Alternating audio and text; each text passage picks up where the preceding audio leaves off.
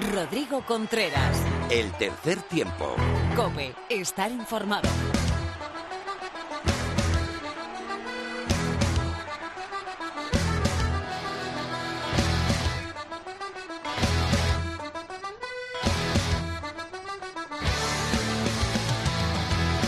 Hola, ¿qué tal? Bienvenido a esta entrega 127 del tercer tiempo. Bienvenido a cope.es.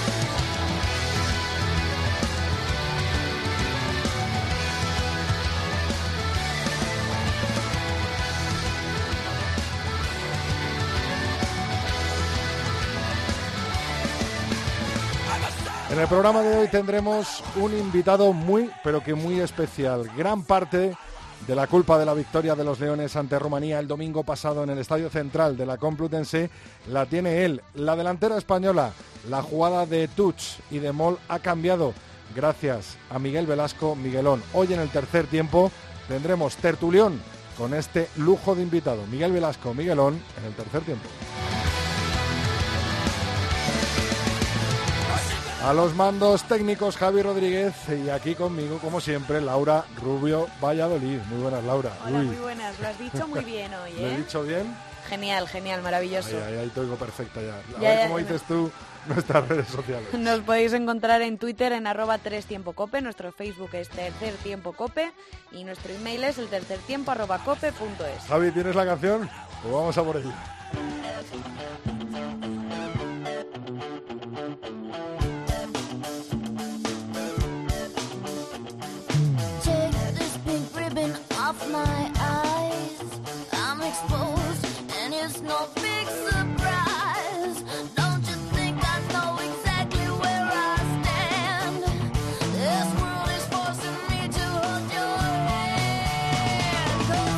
Las chicas al poder, ¿eh? Las chicas cantando. A ver cuándo vemos una chica narrando, ¿no? Por ejemplo, un partido de rugby.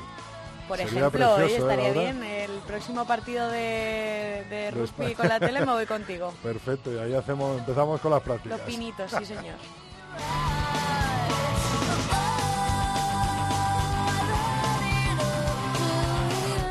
No podemos hablar de otra cosa que de la victoria de España ante Rumanía el pasado domingo en la jornada 2 de la Copa de Europa de Naciones. Pero no fue el, único partido, el único resultado, sino que hubo también otros dos equipos. ¿Con qué resultado, eh, Laura?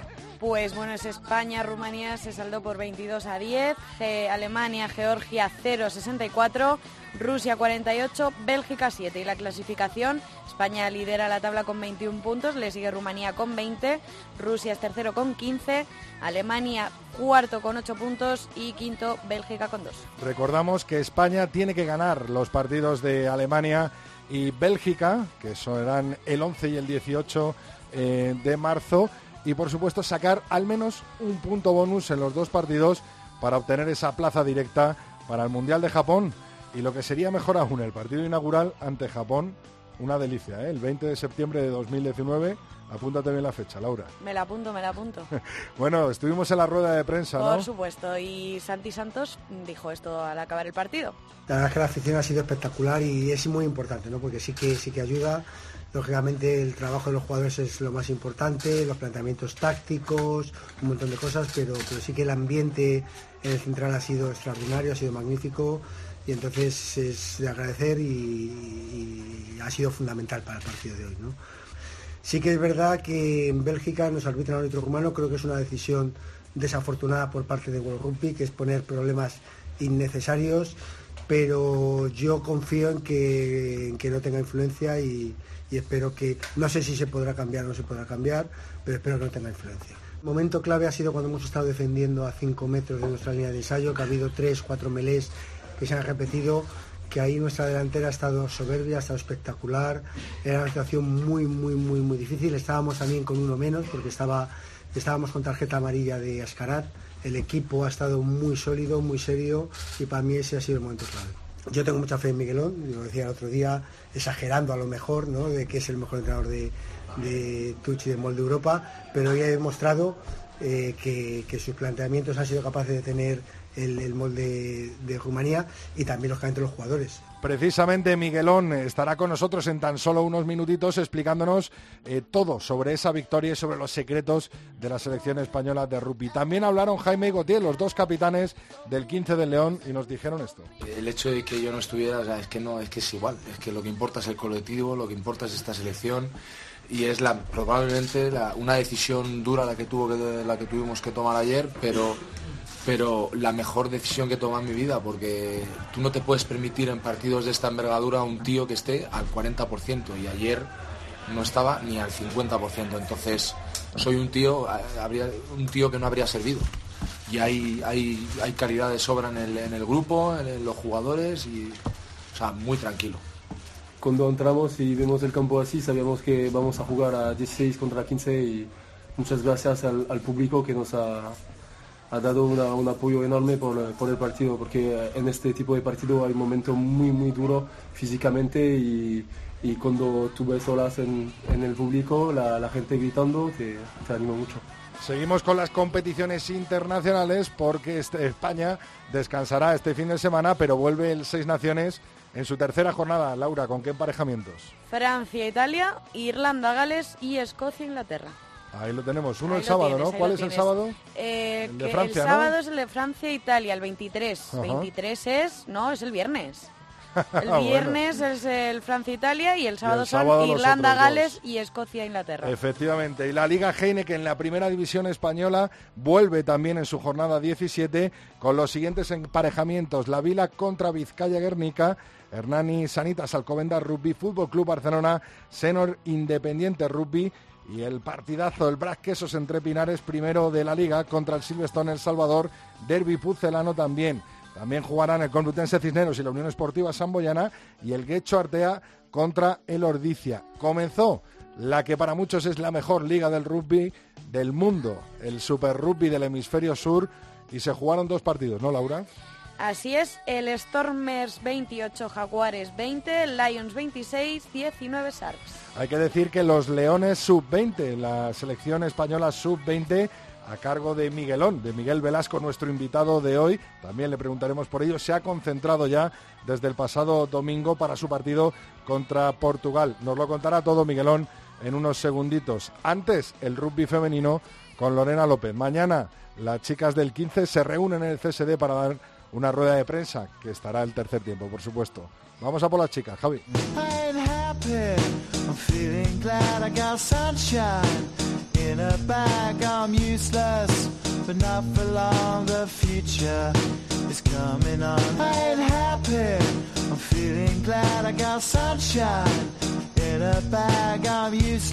I'm but not for long. The future is coming on. It's coming on. Pues ya tenemos por aquí con nosotros a Lorena López. Muy buenas, Lorena. Muy buenas, Rodri. ¿Cómo les ha ido a las chicas? Pues todo sigue más o menos igual que lo dejamos la semana pasada y es que las favoritas vuelven a ganar a solo cuatro jornadas de que termine la Liga Iberdrola. Eso sí, las cosas empiezan a apretarse tanto en la parte alta de la tabla como en la baja. Majadahonda sigue liderando tras vencer al 15 Hortaleza 50-18. Las líderes impusieron su juego en el Valle del Arcipreste desde el primer minuto y como ya es costumbre ofrecieron a los asistentes un festival de ensayos con hat-trick de María García y doblete de Georgina Vítez. Las dragonas, por su parte, se quedaron a un solo ensayo del bonus ofensivo. Mientras, el Olímpico de Pozuelo se impuso al Complutense Cisneros 8-37 en un derby madrileño de la parte alta de la tabla. Las del Omega no dieron opción a las colegialas y, al igual que las chicas de Majadahonda, pusieron de su lado el marcador desde los primeros minutos para terminar con siete ensayos a favor, hat-trick de la internacional Patricia García y doblete de la capitana Amanda Prado. También en Madrid, en la dehesa Boyal, en este caso, vimos un encuentro ajustado entre el Sunset Scrum y el INEL de Hospitalet en ese duelo que estaba en juego el puesto de promoción, es decir, el que supone defender su plaza en la Liga Verdrola ante el que resulte subcampeona de la División de Honor B femenina. Las catalanas supieron sufrir y puede que sea gracias a esos refuerzos que han ido sumando en estas últimas jornadas y se fueron al descanso con un desfavorable 12-5, pero remontaron el partido y consiguieron salir de ese puesto de promoción. El último encuentro de la jornada, eh, Guecho Artea recibía a las terceras de la tabla, el CRAT Universidad de La Coruña, y pese a que las locales se encontraron enfado a su ritmo y, de- y el ensayo en hasta tres ocasiones en la primera mitad. Las gallegas, si es que tienen un físico increíble, se llevaron el partido en los últimos 40 minutos y dejaron 17 a 37 en el marcador, lo que supone un bonus ofensivo que le permite mantenerse con opciones en ese grupo de cabeza. La jornada número 11 de la Liga Iberdrola, que no se jugará este fin de semana, viene fuerte, ¿no? Pues así es, eh, las líderes, las chicas del Majadahonda, se van a tener que ver las caras con su perseguidor y defensor del título olímpico, mientras que el CRAT se las verá con un necesitado de victoria Sans Scrum. Y vamos, eh, es eso, no va a ser este fin de semana, pero tiene una pinta increíble, Rodri. Tremenda, la seguiremos, por supuesto. Muchísimas gracias, Lorena. A ti, Rodri.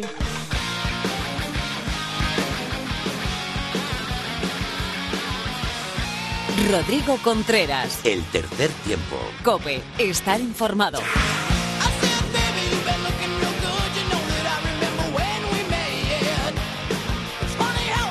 Uno de los grandes responsables del éxito español cosechado el pasado domingo contra Rumanía estará ahora mismo con nosotros. Es uno de los grandes hombres de confianza del seleccionador nacional Santi Santos y gracias a él el 15 de León ha hecho del lanzamiento de touch y el mol una de las grandes armas ofensivas en cada partido. Muchos hemos seguido su carrera con una última etapa gloriosa en el Brasquesos entre Pinares como segundo entrenador y entrenador de delantera de Diego Merino. Ahora ha dado un pasito más allá y ha pasado a formar parte desde hace un tiempo eh, de todo el rugby español con la victoria más importante eh, pues, eh, que ha tenido el Oval Nacional de los últimos tiempos. Esta victoria, por supuesto, que ha de ser secundada con el pase al Mundial de Japón, hoy más cerca que nunca gracias al partido de los Leones del pasado domingo ante Rumanía. Es un lujo, un placer tener de nuevo por aquí en los micrófonos de la cadena COPE Miguel Velasco. Miguelón, muy buenas, bienvenido. Bueno, buenas noches. Muchísimas gracias. Eh, Miguelón, lo primero, darte la enhorabuena y unas gracias enormes. Gracias no de 16.000, no de 200.000 que lo vieron en la tele, sino de toda España por hacernos vibrar y hacernos disfrutar tanto del rugby español. La verdad que fue una, gozada, que había estado el estadio lleno, eh, la gente con muchas ganas de disfrutar, un día soleado, eh, el público animó muchísimo y luego todo el rugby español deseando volver a, a un mundial, ¿no? Entonces está siendo una experiencia muy bonita que no hemos rematado, pero que, que estamos un poquito más cerca. Miguelón, ¿te ves jugando el partido inaugural contra Japón en 2019? Me viene la imagen, pero cada vez que me viene la imagen digo, no podemos pensar en ella porque es el error que, que ha tenido Rumanía, que hablaba de ello. Entonces nosotros tenemos un, tenemos que conseguir en dos partidos nueve puntos y son Alemania y Bélgica. Somos favoritos, pero no quiere decir nada. Entonces quiero centrarme en Alemania y quiero centrarme en Bélgica y quitarme esa sensación maravillosa de pensar en, jamón, en Japón.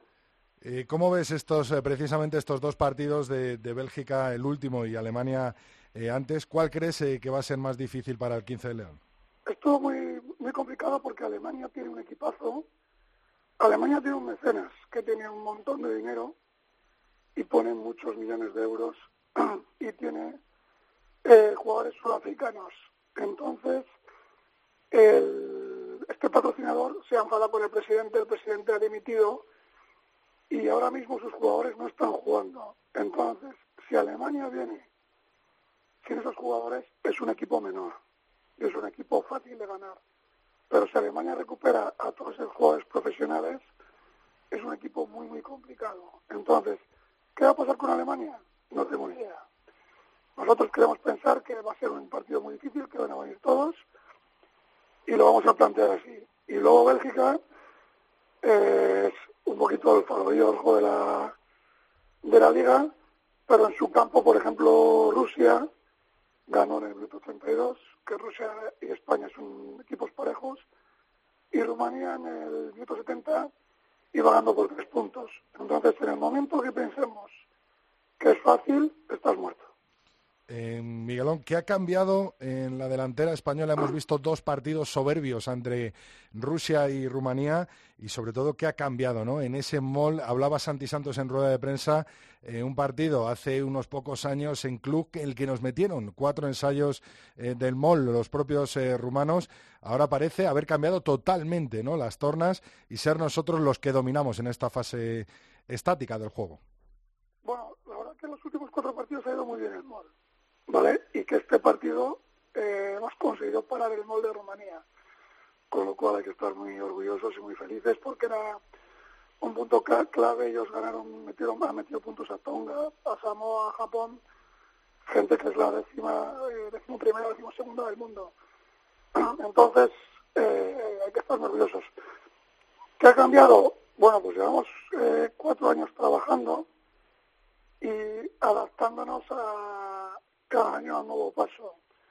Y hemos ido cada año superando un reto diferente, hemos cada año aprendido un poquito más, hemos aprendido los errores, entonces yo creo que sobre todo hemos trabajado muchísimo, hemos estudiado mucho a los rivales, hemos sido muy conscientes de lo que no sabíamos, porque no sabíamos de muchas cosas, hemos aprendido y por lo menos el otro día contra Rumanía, lo más importante les paramos el mol. Decir que somos mejores que Rumanía al mol, son mejores ellos. Lo que pasa es que el otro día, en el partido Clare, les conseguimos parar. Pero bueno, eh, yo creo que hemos trabajado bastante y han salido bien las cosas.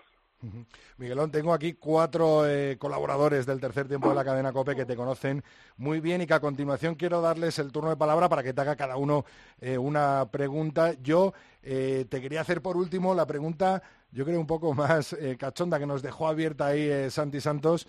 Eh, cuéntanos, ¿qué tal es ese chat de delanteros eh, que tenéis en, en los Leones, en, en, el 15 de León? ¿Qué se cuece en ese chat? Pues no sé las declaraciones de Santi Santos sobre el chat, pero en los chats siempre hay muchas cosas muy prohibidas que, que no se deben contar. Por eso, por eso te pregunto, por eso mismo, Bueno, pues eh, se cuecen cosas poco contables. bueno, pues ya no tengo por aquí a David García de Misiones Deportivas. Muy buenas, David. Saludos ovales y felicidades y gracias a Miguelón, sin duda alguna. Pues es todo tuyo, Miguelón, para que le preguntes lo que quieras. Eh, ¿Vamos a ser campeones de Europa y ganamos a Georgia? Vamos a ser campeones de Europa y ganar. Pues para mí es como te dan ganas de pensarlo, ¿no? Decir, joder, ¿por, ¿por qué no tienes que ir a Georgia a ganar?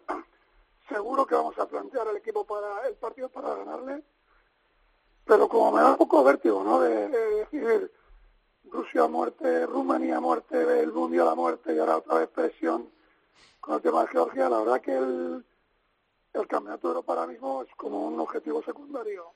Que la semana la prepararemos a muerte. También eh, una cosa que hemos hecho bien es, tenemos no tenemos 23 jugadores, tenemos 50-55. Y entonces hay que contar con esos ese grupo amplio para el momento que tengamos bajas, cuando entren jugadores, el equipo no baje. Por ejemplo, el otro día se lesionó Jonathan, entró Serón, si no hubiese entrado Tuco, todo el mundo conoce el sistema, todo el mundo sabe cómo jugamos, todo el mundo tiene experiencias internacionales, entonces a Georgia iremos con otro grupo que confiamos mucho en él, pero pensando más en, en intentar ir a Japón. Otro pucelano de pro, Miguelón, que tengo por aquí, que seguro que le has visto mucho la cara, es a nuestro compañero de Cope Valladolid, Miguel Ángel Torres Teto. Muy buenas, Teto. Hola, buenas. Hola, Miguelón. Compa compañeros de colegio incluso y habituales en, lo, en, los partidos de, del Quesos y del Salvador, pues ahí arriba, la, la parte alta de la tribuna de, de Pepe Rojo. Eh, a mí me gustaría, bueno, por supuesto, felicitar a Miguelón. Eh, y como le conozco bien, me gustaría que contase cómo vivió el partido. Miguelón es una persona muy nerviosa, muy activa, siente los partidos como si él estuviera jugando, como cuando jugaba con el 8 del, del Quesos entre Pinares. Eh, ¿Cómo viviste el partido y qué, qué, qué, sentiste en ese momento que nos ponemos 22-3? Miguelón, cuéntanoslo. Bueno, yo, uno de mis mayores eh, defectos como entrenador es que me, a veces me vuelvo loco. Entonces, hecho es por plan me escribo antes de empezar el partido, escribo una hoja y digo, tengo que mejorar, tengo que ser más tranquilo, tengo que estar concentrado, entonces intento estar muy más tranquilo y este partido, cuando veo que empezamos a ganar, tiro todo por tierra y me pongo histérico. Y cuando ya veo que, que podemos ganar, digo, no sé, es que te pasan otras cosas por la cabeza. Es que tienes cerca un sueño muy grande y que veías muy difícil. Y encima entrando por... Si, si llegas entrando por la puerta grande, no por la puerta de atrás. Entonces, lo que sí que te puedo sentir es que cuando ganamos solté una tensión increíble, porque la semana de Rusia y de Rumanía ha sido la leche, así ha sido eh, estudiar, estudiar a los contrarios, trabajar mucho todos los detalles, que no se me pase nada. Entonces, encima, la selección española nos concentramos mucho menos que otras concentraciones. Entonces ahí, aunque intentamos no transmitir a los jugadores que haya un buen ambiente, que estén tranquilos, pero yo la verdad que he estado bastante, como sabe, tensión y bastante estrés y, y como de repente que sueltas todo y una, una gozada increíble. También tenemos por aquí Miguelón a Fermín de la calle. Muy buenas, Fermín, compañero. Muy buenas, ¿qué tal? ¿Cómo estamos? Me imagino, te hacía ahí deseando preguntarle a Miguelón todo tuyo. Sí, bueno, felicitarle. Eh, yo la verdad es que le hice un tercer grado el, el, día de la presentación del partido, que estuve con él tomando un par de cervezas y le pregunté cómo habían preparado las tuches, los moles y todo. Y yo le quería preguntar, porque luego el otro día después del partido estuve hablando con David Barrera, con Marco Pinto y, y, y sobre todo mmm, quería que me contaran un poco cómo habían sentido ellos el partido desde dentro, en qué momento se dieron cuenta que estaban en disposición real de ganarle el partido a los rumanos, eh, que no solo se lo ganaron, le pegaron un meneo. Y a Miguelón le hago la misma pregunta que le hice a ellos. Eh, ¿En qué momento te diste cuenta de que la posibilidad era real porque os estabais imponiendo, sobre todo en las fases estáticas, en lo que habíais trabajado, en los moles, en las tuches. Bueno, hay una parte, primero, estábamos en esto de empezar día 3, y dices, bueno, esto ya está empatado, ¿no? Todo público, pero bueno, tú sabes que se puede dar la vuelta. Ellos estaban nerviosos, y de repente un equipo que no ataca bien se pone a atacar en su campo, y Santi y yo decimos, estos están locos, o sea, están locos, a ver cuánto tiempo les dura la locura. ¿sabes? Entonces ahí ya dijimos, tenemos opciones. Y entonces luego se meten en nuestro campo en la melee. Con, creo que hay una expulsión, que nos podemos quedar con 13, y de ahí salimos vivos. Y ya cuando la melee sí va a abajo, eh, hacía un trabajo la melee tremenda, Jesús Moreno personalmente, aguantamos vivos y dices, oye, eh, esto ya se pone muy serio. La segunda parte eh, decimos a ver si juegan en su campo, ya no juegan tanto en su campo, y los que se ponen nerviosos somos nosotros, y jugamos un poco en nuestro campo, que cometemos errores, y encima nos ponemos nerviosos en fases estáticas que íbamos muy bien. Y de repente tienen varios moles a, a cinco metros, y en su fortaleza le sacamos de ahí, ¿de acuerdo? Aparte que la defensa fue increíble todo el partido, entonces ya cuando sus fortalezas empezaron a ser no sé si deberíais, pero no a puntuar, diremos, oye, que ganamos. Ahí estaba, ahí estaba. Tengo a Phil aquí comiéndose las uñas como se las estaba comiendo el otro día. José Alberto Molina, muy buenas. ¿Qué tal? ¿Qué tal? Hacer extensiva la felicitación, naturalmente, por todo lo que pudimos disfrutar. Y yo, yo no sé si sois conscientes, después de haber pasado 48 horas del partido, que eh, sois protagonistas de una pequeña revolución internacional en el, en el rugby internacional, bien dicho, porque mm, os dais cuenta que los samoanos y los canadienses ahora están muy preocupados porque a lo mejor se tienen que encontrar en la repesca con los rumanos en lugar de con nosotros y os dais cuenta de que eh, los rumanos han hecho un, mea culpa y están pidiendo perdón a sus aficionados y a su federación eh, que es algo que seguramente empezó en el propio campo, porque se veía en el rostro, sobre todo de los delanteros, la impotencia que sentían por verse atacados con lo que eran tradicionalmente sus propias armas. Desde luego lo que estoy casi seguro que a partir de ahora, eh, digamos que del décimo primero al décimo sexto del mundo, cuando jueguen con nosotros se lo van a tomar en serio. ¿no? Bueno, sobre todo si rematamos. Y ves, cuidado con España. Antes España ya era una una selección menor y a partir de ahora dicen, bueno, ganar en Rusia está bien, ganar a Rumanía y dejarla fuera, si la dejamos fuera, que todavía no lo hemos hecho, eh, dicen, cuidado con estos, ¿de acuerdo? Entonces, es la parte bonita, ¿no? Cuando nosotros llegamos, estábamos por no, por no bajar y hemos ido pequeños escalones y ahora todavía dices, ya consigues que si viene a, eh, que si juegas algo con España, diga, bueno, este partido hay que tomarse en serio, que no es poco. Miguelón, para, para dejarte ya descansar y disfrutar, seguir disfrutando de esa victoria y preparar, por supuesto, el siguiente partido ante Georgia, el siguiente ante Alemania y el siguiente ante Bélgica. Eh, Pepe Ibáñez, también de la revista 22, nos ha querido dejar eh, una preguntita. Esta vez eh, se refiere a los leoncitos, a los sub-20, y te pregunta que qué proyección ves en estos jugadores que siguen nutriendo la selección española absoluta y qué planes de desarrollo se van a poner en marcha para ir integrándolos en el primer equipo. Bueno, el, el rugby está creciendo y cada juegan más chavales al rugby y cada eh, empiezan más jóvenes. Entonces ya el, el jugador grande y fuerte le coges con cuatro años y no se va ni al balonmano ni al baloncesto, cosa que viene muy bien para el rugby español. Y entonces tú ves a chicos de 18 años o sub-20, pues hace dos años ganamos el europeo, el año pasado ganamos la final, hace tres años ganamos el sub-18, que lo llevó Juan Carlos. Entonces ya estás compitiendo y haciendo cada vez mejor las cosas. Entonces, eh, ¿qué pasa? Que es que el, rugby es un deporte carísimo. O sea, una plantilla de rugby son, el esto es El Salvador ahora, tienes que hablar de treinta y pico jugadores. Entonces los chicos con 18, 19, 20 años, cuando ya dan ese paso, tienen que comportarse como profesionales los buenos y tienen que tener un apoyo, de acuerdo, económico por la universidad o para trasladarse el chaval bueno de Cádiz a, a Barcelona. Ahí estamos un paso por detrás con, con, los, con los países que queremos competir. Entonces, ese paso yo le veo complicado. Es verdad que en los clubes españoles cada vez se trabaja mejor. Y con 16 años hay preparadores físicos profesionales, hay trabajos de pesas, hay trabajos de, de, de nutrición, de que el chaval comprenda cómo vive un juego profesional. O sea, cosas que están mejorando. Llegar al nivel que competimos es difícil.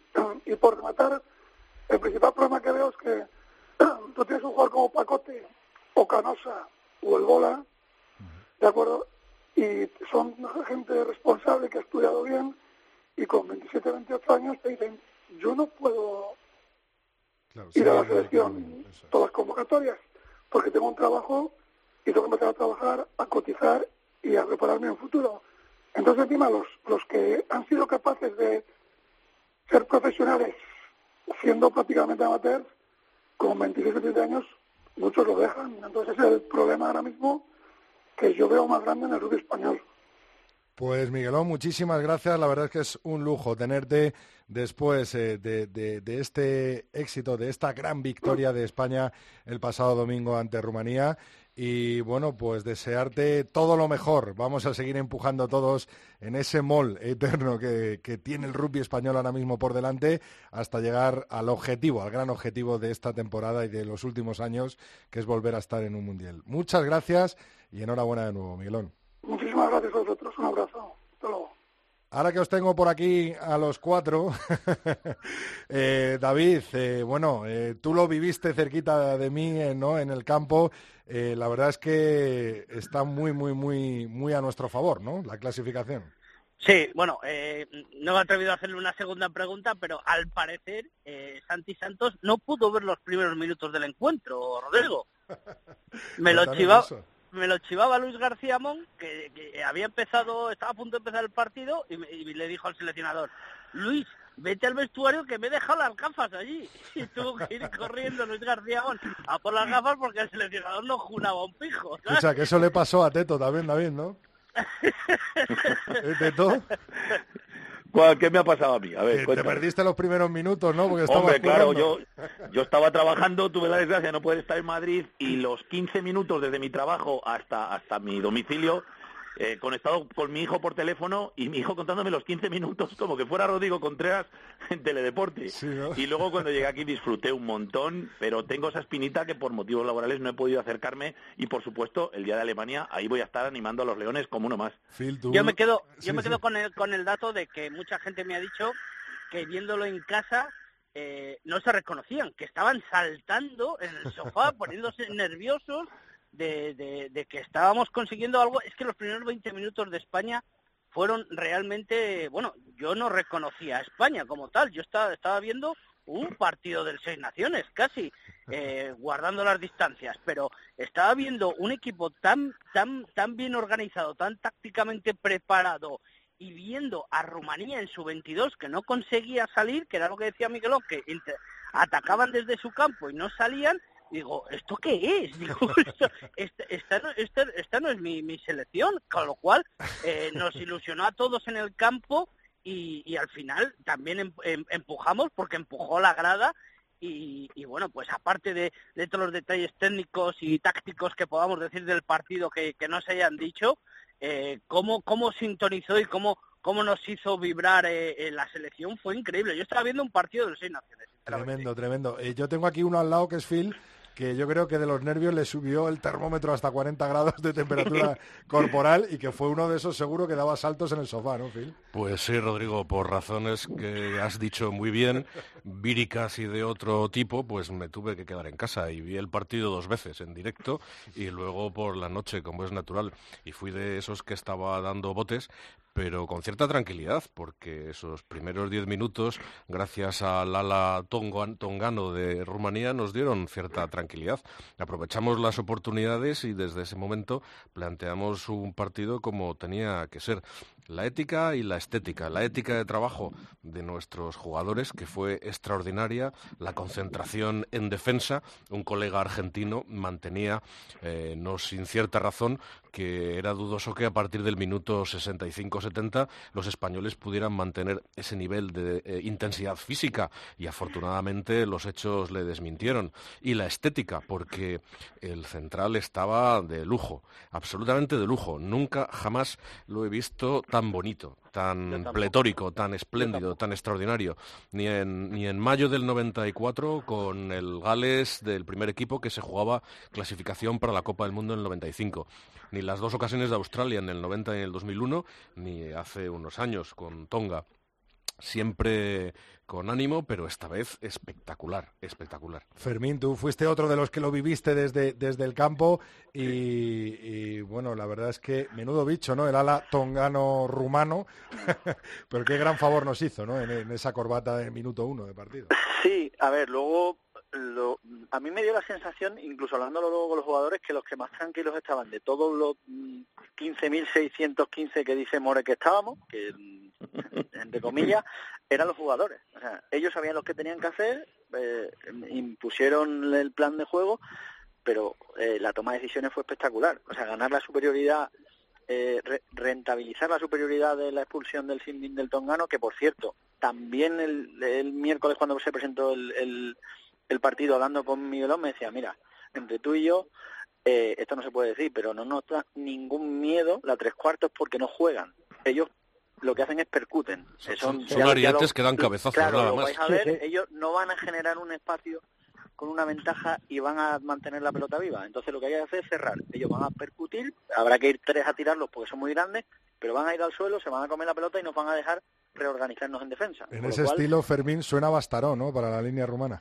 Sí, sí, sí, sí, tranquilamente, porque claro, Sí, pe- pe- pero mm, en lo que decía también Phil, yo eh, durante el partido tenía, estaba haciendo la crónica para subir la 22 según acabara y tenía escrita una línea que era y como no había eh, y obligados por el resultado Rumanía se metió en la 22 española. Y lo único que hacía era escribir párrafos delante todo el rato pensando en algún momento eh, me va a valer eso porque esta gente se tiene que meter la 22 española e intentar apretar. Y en el minuto 77 tuve que borrar la línea porque Rumanía nunca llegó a ir a la 22 española a plantar la bandera e intentar echar abajo el muro español. Mi- Mira, yo, yo, yo creo que no son tan torpes tácticamente como para no saber que tenían que haber cambiado de plan de juego. Pero lo que pasa es que ya no saben hacerlo, porque están acostumbrados a eso, a dominar adelante, a cerrar el juego y a percutir con esos arietes de Claro. combate. Por lo tanto, no, no, no podían hacer otra cosa y se les veía la desesperación. No sé si os acordáis,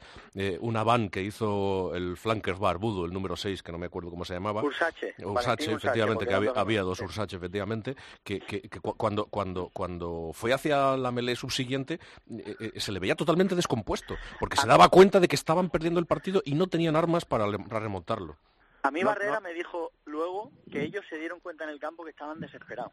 Él, él me- él me dijo, nosotros, eh, nos había dicho Miguelón en las tuches que ellos eran bastante eh, cartesianos, tenían dos torretas y manejaban las torretas con bastante simplicidad. Dice, les tocamos unas que no se las robamos y bueno, le robamos la primera y empezamos a notar que entre el talonador y las torres cuando se cantaban no, no acababan de aclararse. Dice, pero cuando nos dimos cuenta de verdad que podíamos ganar el partido fue en los puntos de encuentro cuando eh, gente que normalmente te carga para llevarte por delante te enfilaba y abría la pelota al que venía al lado y se les caían. Dice, ahí empezamos a ver que entre ellos se reprochaban cosas, que no cargaban con fe y fuimos viendo que nosotros nos metíamos en el partido. Hay una jugada que veréis eh, en la televisión en la repetición. Eh, Marco Pinto, que para mí estuvo descomunal, en los racks se pegó con todo el mundo, mm, placó todo lo que tenía que placar. Hay un momento que el 8 se encara con él y Marco Pinto se da la vuelta, le señala su dorsal y le dice, soy yo, el 2 y te espero en la próxima.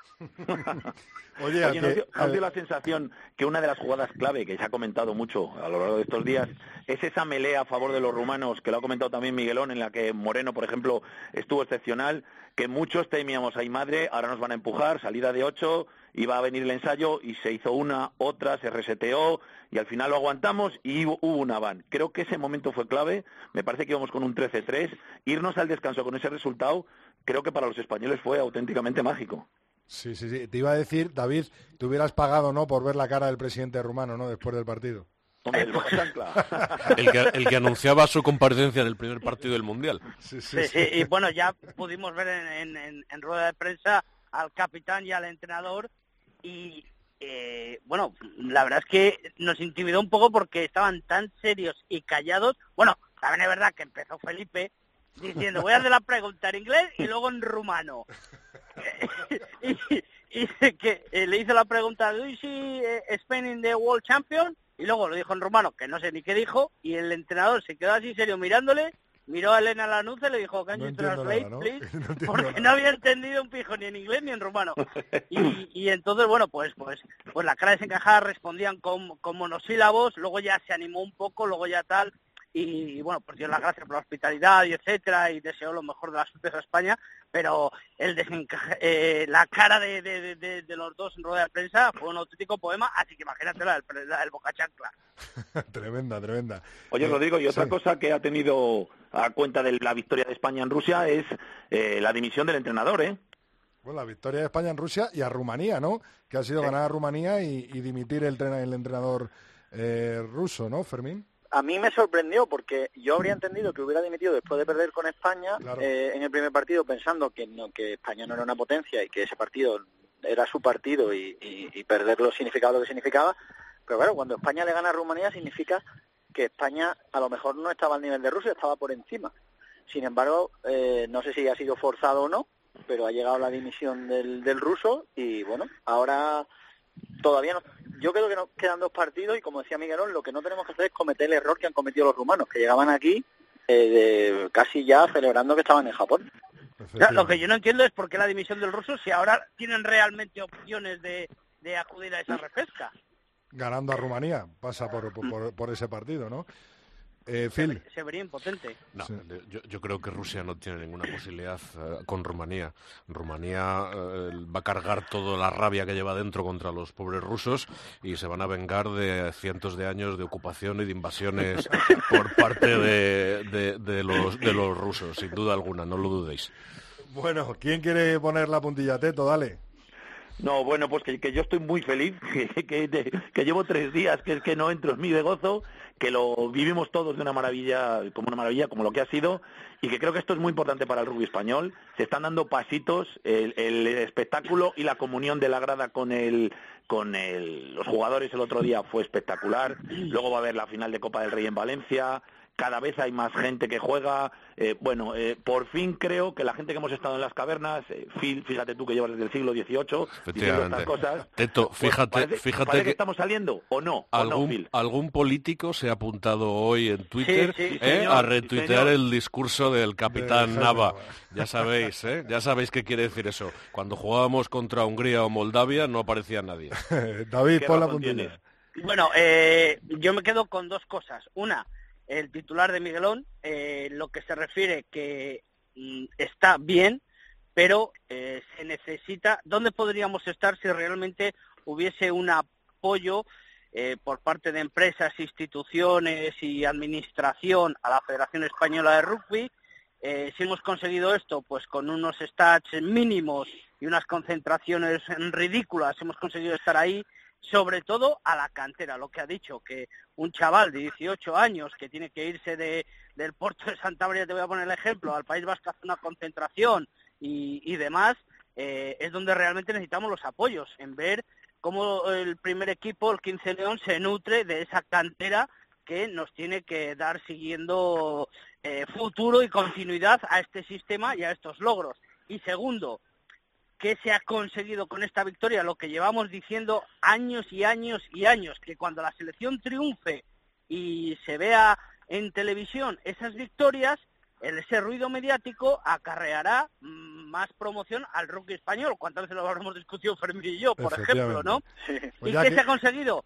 Que, que, que, que esa audiencia y esa gente que ha vibrado a, a Televisión Española le ha gustado. Y bueno, pues por ejemplo, eh, que lo diga y seguro que Rodrigo ya lo sabe, el derby del domingo ya han dicho que es de interés darlo en directo. Bueno, vamos a ver, vamos a ver qué pasa, algo- David. algo trae, Hablaremos algo trae. de ello esta semana. Aquí te esperamos, Rodrigo. ojalá, ojalá me manden para allá. Eh, Fermín, nada, un segundo, me está escuchando María Alhambra y hay que dar las paso ya. Nada, muy rápido. Eh, a mí me encantó tener que sentarme en el suelo en la sala de prensa el otro día porque no había silla, porque eso significa que la gente está interesada por el rugby y los que estamos siempre vamos a seguir estando. Entonces es maravilloso ver gente nueva y ver seis cámaras mm, cubriendo la rueda de prensa. Y lo otro es, eh, los jugadores están cumpliendo de largo. Ahora también la federación tiene que conseguir dos cosas. Una, tener un programa de desarrollo de la gente de abajo para aprovechar esta ola y dos, salir a vender el rugby afuera, porque si seguimos esperando que vengan a llamar a nuestra puerta, igual se nos pasa también el arroz. Pues aquí lo dejamos. Muchísimas gracias, chicos. Phil, quédate que estoy deseando escuchar ese Sinbin. Gracias. Un abrazo. Saludos, ovales.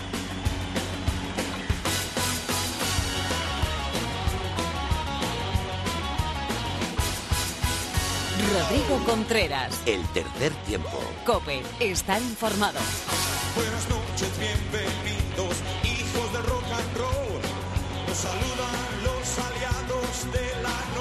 Hola, hola, hola, Alhambra. Qué ganas tenía de hablar contigo y de felicitarte también a ti, porque tú también formas parte de estos referentes del rugby español, los leones, las leonas, Alhambra Nievas, etcétera, etcétera, etcétera, y todos los que vibramos y sentimos eh, con esa victoria del pasado domingo de Rumanía. ¿Qué tal, Alhambra? ¿Cómo estás? Pues buenas noches, pues muy contenta como todo y, bueno, feliz de este gran paso que nos acerca un poquito más o bastante más a ese partido inaugural en Japón. Y bueno, pues feliz, muy feliz. Yo pasé la semana ahí con el, con el pálpito que tenía y con un montón de energía positiva y, y bueno, aunque no pude estar en el central porque me tocó pitar a la misma hora en otro campo, pero, pero la alegría es la misma y luego llegué a casa, me puse a ver el partido y bueno, espectacular. Tremendo, tremendo, Alhambra. Sí, el sí, otro día sí. en el partido, durante el partido, me preguntaba yo eh, que muchas, en muchas ocasiones eh, vemos al árbitro parar el partido, hacer el gesto eh, del, del reloj, ¿no? Parándolo, pero en otras muchas, a lo mejor pues con una amarilla, con una mm, lesión no tan grave, ¿no? Como para parar el partido, con algún con alguna charla, ¿no? Con, con el juez de línea, con el asistente, no se para el, el reloj y yo quería saber si luego, una vez cumplido el minuto 80, esos minutillos que se pierden, eh, se suelen aplicar en los partidos o eh, vosotros eh, consideráis eh, dejar un poco más o si sale el balón o se le cae el balón es eh, final de- del encuentro, final del partido y el tiempo que se haya perdido ahí se ha quedado. Pues en el caso del rugby no hay tiempo de descuento. Nosotros no añadimos tiempo a esos 80 minutos, bueno, 40 en el, en el caso de la primera parte y 80 cuando ya estamos al final del partido. Nosotros no agregamos eh, tiempo extra. Eh, sí es cierto que, que siempre que se pierde un tiempo ya más de pues eso, 10 segundillos, pues paramos el reloj. Y sí, y sí lo que creo que ocurre es que a veces eh, si los que están controlando el tiempo o si es una retransmisión por streaming o por tele sí que hay bastante control y una persona que y, y en este partido había un timekeeper, pero hay veces que a lo mejor si no detectas que el árbitro ha pegado el reloj, pues puedes seguir corriendo cuando el árbitro lo ha parado y, y, digamos no está no está no está contando como tiempo de juego. Pero en el rugby no hay tiempo de descuento no se añade minutos aparte de esos de esos 40 y 80 Pues con eso nos quedamos, que no hay tiempo de descuento. Y qué criterios se, se utilizan para, para, por ejemplo, parar el reloj. Eh, ¿Cuándo eh, coges y paras tú el reloj? Cuando ves que ha pasado un minuto, dos minutos, ¿cómo- ¿cuál es el criterio, más o menos, Alhambra? Bueno, yo normalmente cuando considero que va a pasar, pues es, cierto que en 15 a lo mejor em, dejamos un poquillo más y va a ser un cambio rápido, pues no lo paras, pero por ejemplo en Seven siempre para los para todos los cambios se para, eh, pero nosotros eso, si vamos a tener una conversación medio eh, eso, eh, que tenemos que parar para hablar con los asistentes paramos, por si hay una lesión paramos, para los cambios si van a ser pues eso, dos tres cambios desde el centro del campo paramos, eh, pues no paramos si el cambio lo van a realizar pues si estamos en un lateral y va a ser una cosa muy rápida de 5 o 10 segundos, ahí no se para, pero para todo lo que ya sea, mm, bueno, eso, que requiera más tiempo, eh, hay que parar, para que eso, para que al final se jueguen eh, todo el tiempo de juego que, que está estipulado en rugby y, y contando con que no hay tiempo de descuento. Ajá. Bueno, pues eh, nada, nos ha quedado muy claro. La verdad es que lo has explicado de maravilla, Alhambra, así da gusto, ¿no? Bueno. que un besico Pues muy grande. Me- nos está escuchando tu amiga Lorena López, eh, que ha, ha entrado justo hace unos minutitos, y también Mar Álvarez por ahí, que vamos a ir con ella, y Phil está ya preparado. Así que un beso muy, grande y hablamos la semana que viene. Un besico. Venga, un saludo a todos. Chao.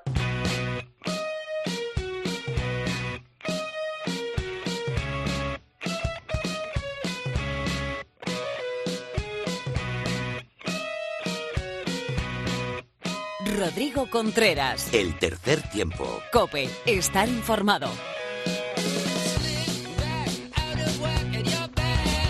Uno de los grandes rostros eh, que nos llevó a esa victoria tan importante de Rumanía es eh, nuestra compañera colaboradora Mar Álvarez. Muy buenas, Mar.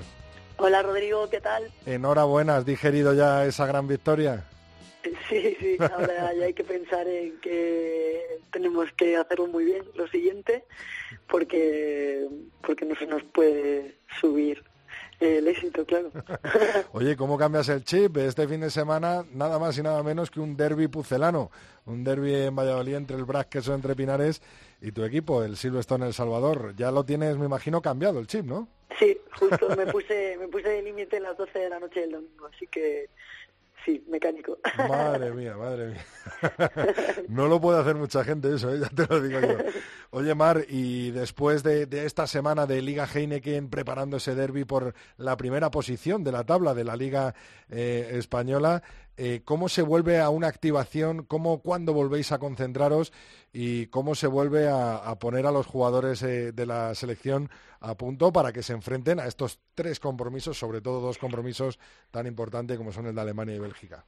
Pues esta jornada sí se juega en domingo, bueno, algunos equipos en sábado, otros en domingo, y entonces eso hace que la siguiente concentración empiece el lunes y trabajaremos juntos lunes, miércoles, lunes, martes, miércoles viajamos y luego en Georgia trabajaremos eh, jueves y viernes y jugamos el, el sábado. Luego volvemos, trabajamos sobre la recuperación aquí en, ya en Madrid el domingo y ya estamos mm, tenemos un día más para preparar a Alemania porque se vuelve a jugar en domingo y luego viajamos a Bélgica. Vaya, vaya. Oye, que te iba a preguntar, el, eh, me imagino que habrá varios eh, cambios o varios rostros eh, nuevos de esa de ese nutrido grupo de jugadores eh, con los que contáis ahora mismo en la selección española de rugby. Eh, me imagino que habrá que valorar, ¿no? A estos jugadores nuevos o los tenéis ya controladísimos. Bueno, llevamos como llevamos mucho tiempo trabajando con bastantes jugadores nuevos, nuevos, no realmente no va a haber nadie. Pero sí que hay algunos cambios con respecto a lo que ha sido el bloque el bloque que ha hecho los dos primeros partidos por diferentes razones. Eh, algunas razones personales de gente que tenía que hacer, bueno, pues otras, y, y luego también por razones de rendimiento para ver a más gente. y, y bueno, hay algunos cambios, pero bueno, el, el bloque sigue trabajando junto. Me imagino que si hay seleccionado alguno del Chami no tendrás problema, ¿no? No, no tenemos problemas. Es un- No, digo la- a la hora del físico que te lo conoces, ¿no? No, no, que es un honor siempre que haya gente en la, en la selección.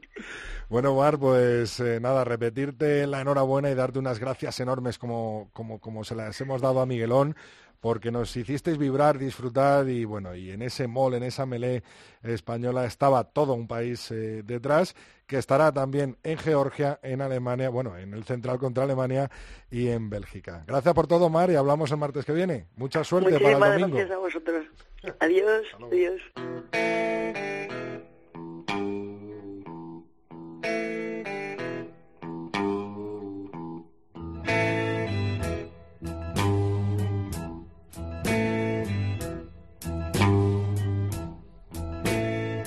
Had a friend one time. At least I thought he was my friend. Como ya habéis escuchado antes, está hoy por aquí en el estudio con nosotros el maestro José Alberto Molina. Phil, muy buenas, Phil, de nuevo.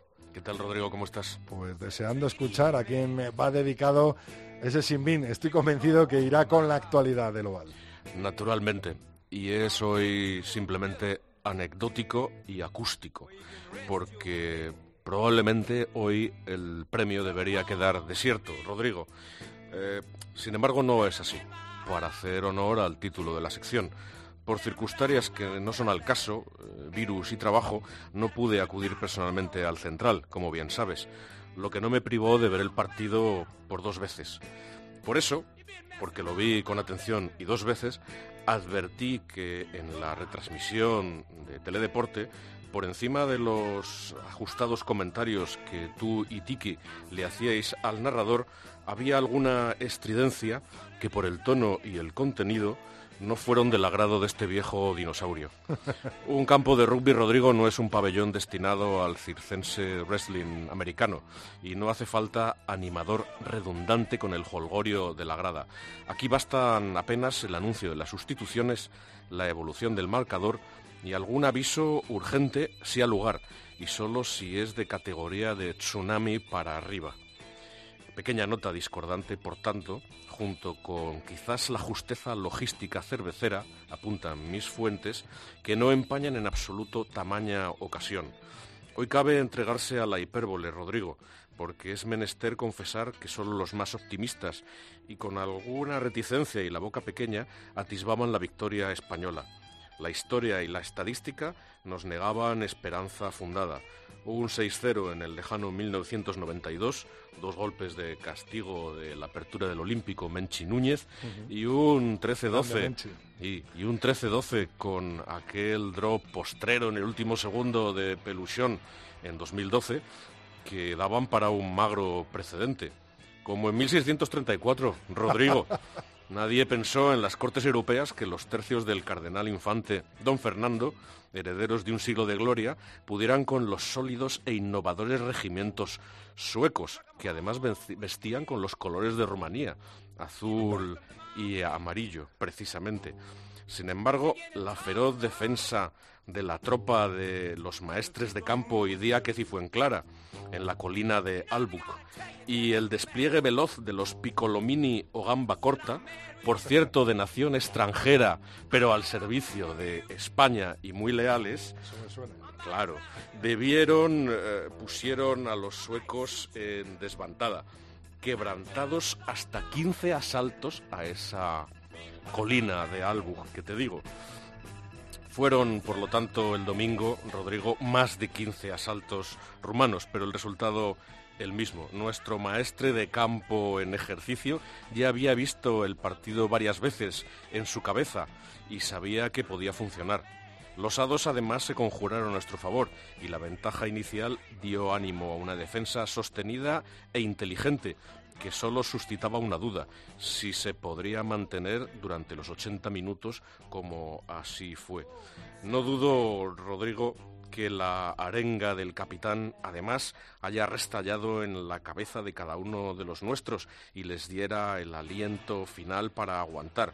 Por ellos, por cada uno de los bravos que se empeñaban en la batalla del central y por los miles de congregados como nunca en ese mismo paraje. Quedan, y la prudencia nos obliga a no echar las campanas al vuelo, dos obstáculos, pero atisbamos ya en lontananza el viejo Oriente, porque como en el siglo XVI y XVII, Rodrigo, non sufficit orbe. Pues repaso a esa victoria, sobre todo también con el Sinbin y la advertencia para los osados que después de esa victoria tienen todavía eh, ganas de alguna crítica al equipo español y a ese animador. Muchas gracias, Phil. A ti, Rodrigo.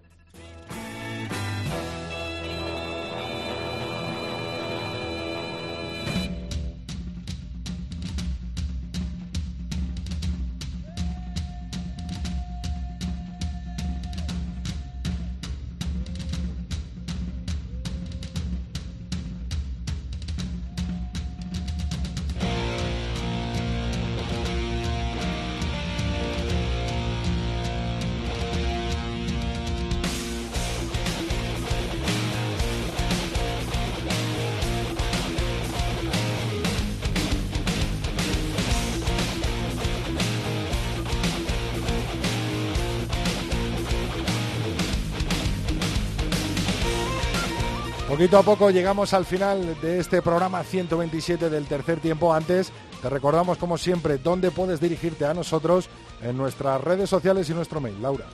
Pues en Twitter nos podéis encontrar en arroba 3 tiempo cope, en Facebook os metéis y ponéis tercer tiempo cope y nuestro mail es el tercer tiempo arroba cope punto es. Me imagino que habrá habido muchos, muchos mensajitos, ¿no? Pues imagínate, euforia generalizada en redes sociales bueno, algunas opiniones después del partido que nos han dejado. Javi CL nos dice, pues yo tuve suerte porque la jefa trabajaba y no me junté con su familia, son de Rumanía, porque igual se hubieran enfadado conmigo un poquito. Bueno, pues en soledad mejor en este caso ver los partidos. Lo disfrutó. nos alegramos que lo disfrutaras. Oscar Martín dice, mi primera visita al central no podía haber sido mejor. Ha valido pegarse el madrugón para venir al central lleno y la gran victoria de los Leones contra los rumanos. Ahora ya falta poco para llegar a casa y ver el partido de nuevo con los comentarios de Rodrigo Contreras. Un abrazo para Oscar que estuvo allí con nosotros, un crack, un crack del rugby, sobre todo muy activo también en las en redes, sociales. sí señores, un habitual de nuestro muro de Twitter. Bueno, hasta tu hermano pequeño vio el partido, ¿no? Lo viste, ¿no? La foto que te mandé ahí viendo, madre mía, la cantera. Le mandamos un besito también. Miguel Rodríguez nos dice, menudo partido y menudo ambiente, increíble, tanto mi amigo como los que nos rodeaban estuvimos de acuerdo en que hacía muchos años que el 15 del León no defendía así. Y bueno, que sepa Rodríguez una por si no lo sabías ya y no el vídeo lo habrás visto, claro, por supuesto. Pero por si no sabías, una de las tendencias estos días en Twitter, en España, eh, a nivel nacional, ¿eh? Esta ha sido la, protagonizada por los Leones y el vídeo de motivación, el discurso de Jaime Nava. Jaime Nava hasta, hasta Albert Rivera lo ha puesto en su Instagram. Bueno, ha sido tuiteada, posteada, instagrameada, una maravilla. un crack, el Rey León, Jaime Nava, que mandamos un abrazo muy grande desde aquí.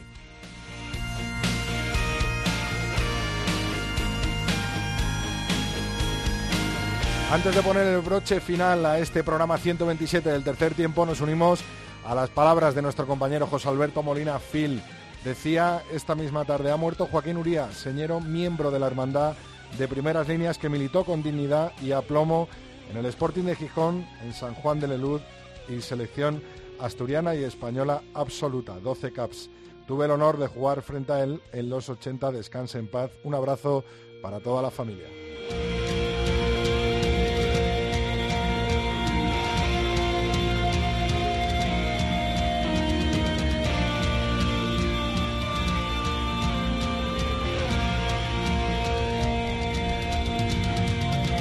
El martes que viene volvemos con mucho más rugby, mucho melón ovalado aquí en la sintonía de cope.es en el tercer tiempo.